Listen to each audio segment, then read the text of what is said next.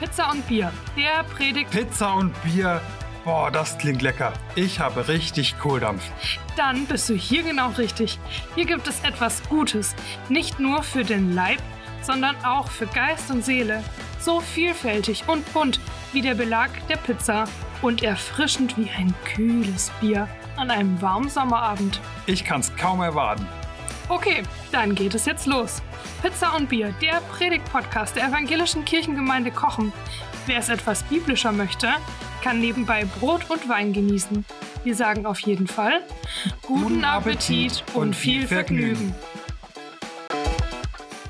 Ich bin mit einem Gott aufgewachsen, der mich liebt. Und diese Liebe habe ich viel gespürt. Ich bin aber auch mit einem Gott aufgewachsen, der viele Regeln und Forderungen an mich hatte. Gott ist anders. Anders als die Mächtigen. Mein Gott ist wie die scheinbar Machtlosen.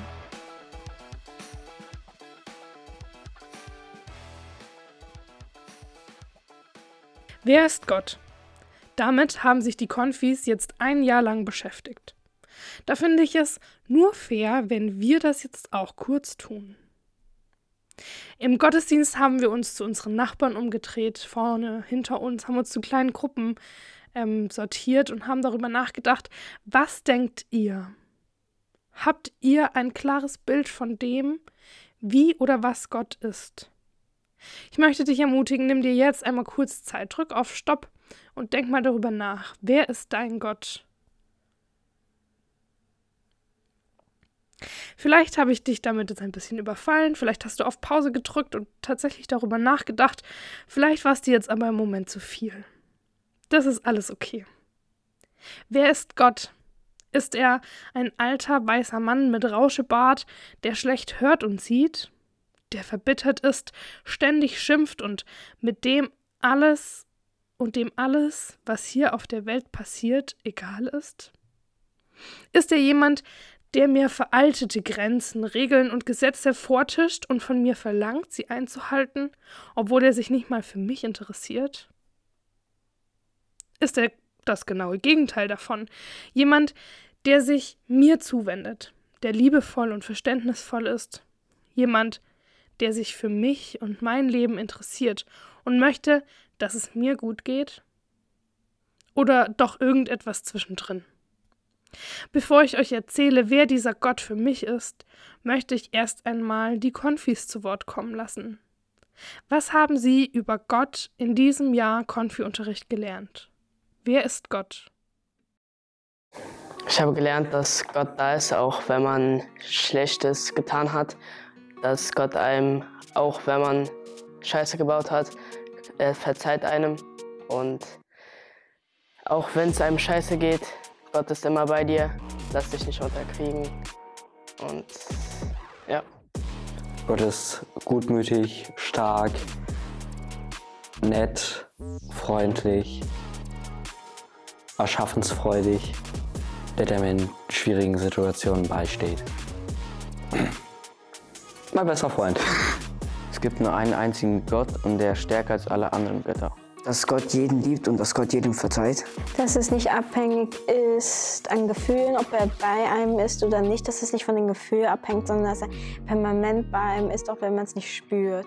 Das habe ich, glaube ich, auf der Klostermühle deutlich gelernt und ich hoffe, dass Gott vielleicht noch präsent ein bisschen in meinem Leben wird und ja. Also ich habe gelernt, dass Gott mich immer begleitet und dass ich immer mit ihm reden kann. Äh, dass Gott jeden vergibt, äh, er liebt jeden und du kannst auf Gott vertrauen. Ich habe gelernt, dass Gott jedem Menschen äh, vertraut und auch jedem Menschen vergibt. Ja, und er ist halt immer für einen da. Also, dass ähm, man mehr auf Gott hören sollte, und mehr Sachen wie Gott lernen und halt, dass Gott immer für dich da ist. Äh, ich habe gelernt, dass Gott immer für mich da ist und wenn ich Probleme habe, dass ich auch mit ihm drüber sprechen kann und meine Sorgen bei ihm ableben kann, weil auch Jesus für uns gestorben ist und deswegen meine Sorgen behalten kann. Ähm, ich habe gelernt, dass er mir immer eine Zuflucht bietet und dass ich immer bei ihm zu Hause bin. Jesus ist Gott sein äh, Sohn. Jesus vergibt ihn und Jesus vertraut ihn. Ich habe über Gott gelernt, dass er für jeden da ist und jedem hilft, wenn man ihn braucht. Also ich habe über Gott gelernt, dass ich mit ihm sehr viel gemeinsam habe und ähm, dass ich auch sehr viel Spaß mit Gott haben kann und dass Gott immer für mich da ist, auch wenn ich es mal nicht bemerke oder dass Gott auch immer da war, als ich auch noch nicht an ihn geglaubt habe. Und ähm, ich bin auch sehr froh, dass ich hier in die Gemeinde gekommen bin und über Gott sehr viel gelernt habe, weil ich habe hier auch sehr viele Freunde gefunden und es macht auch richtig viel Spaß. Und ähm, ich kann mir auch sehr gut ein Leben mit Gott vorstellen. Dass ihm, man ihm immer vertrauen kann und dass er immer zu einem hält.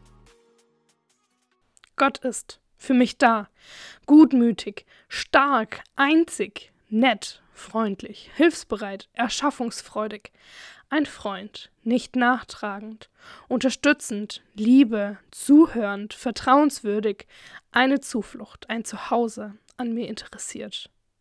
Aber da gibt es ja noch dieses Bild des Gottes, der uns alles verbietet, der straft und sich nicht für uns interessiert.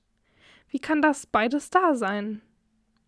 Vielleicht kann ich die ein oder andere Ambivalenz ganz gut verstehen, die es rund um Gott gibt. Ich bin mit einem Gott aufgewachsen, der mich liebt.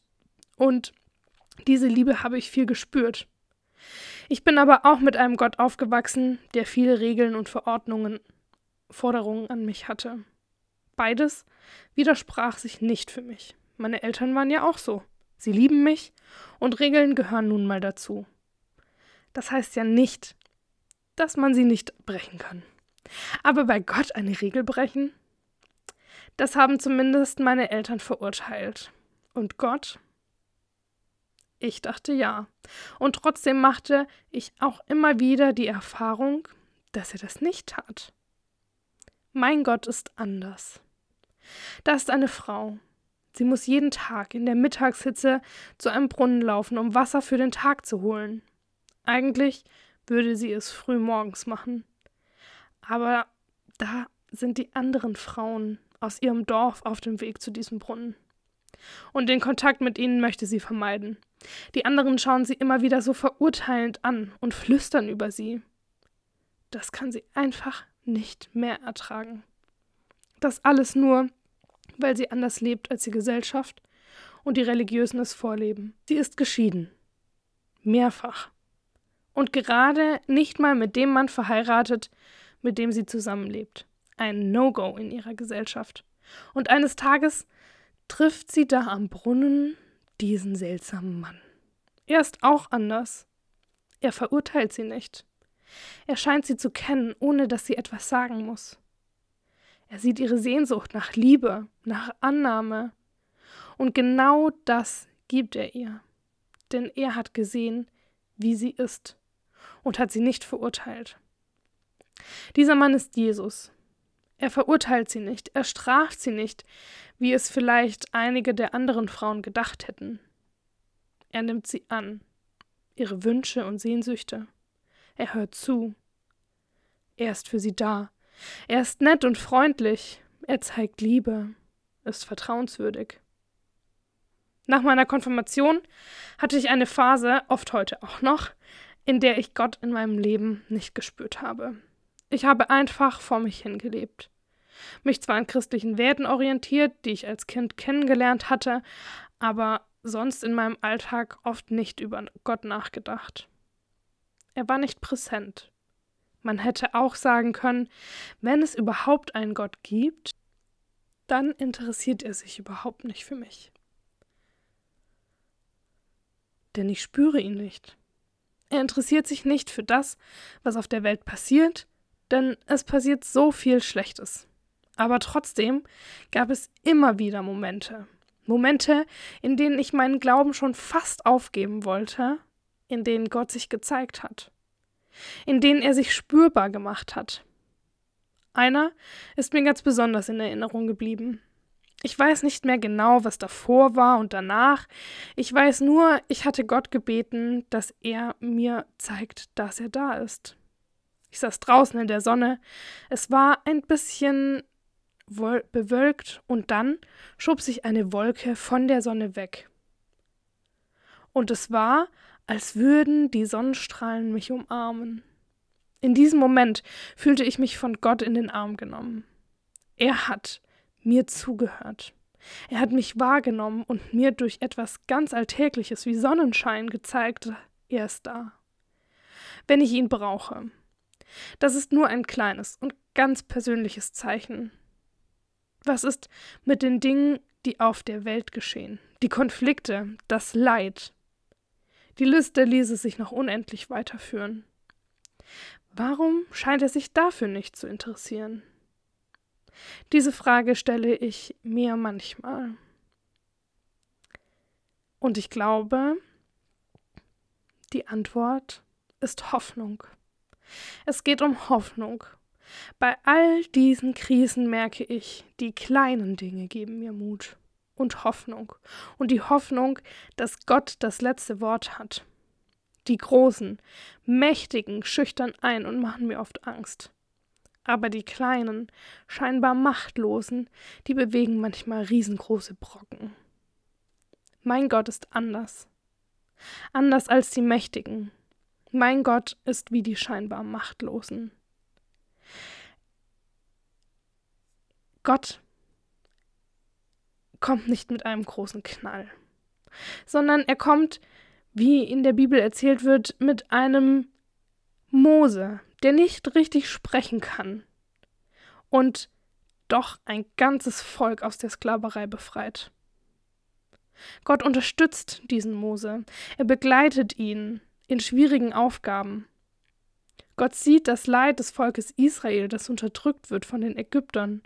Gott schaut nicht weg ja, er lässt es auch nicht knallen und alles ist gut, sondern er befähigt diesen Mose, unterstützt ihn, schenkt ihm Vertrauen und stärkt ihn und lässt ihn damit zur Hoffnung für ein ganzes Volk werden.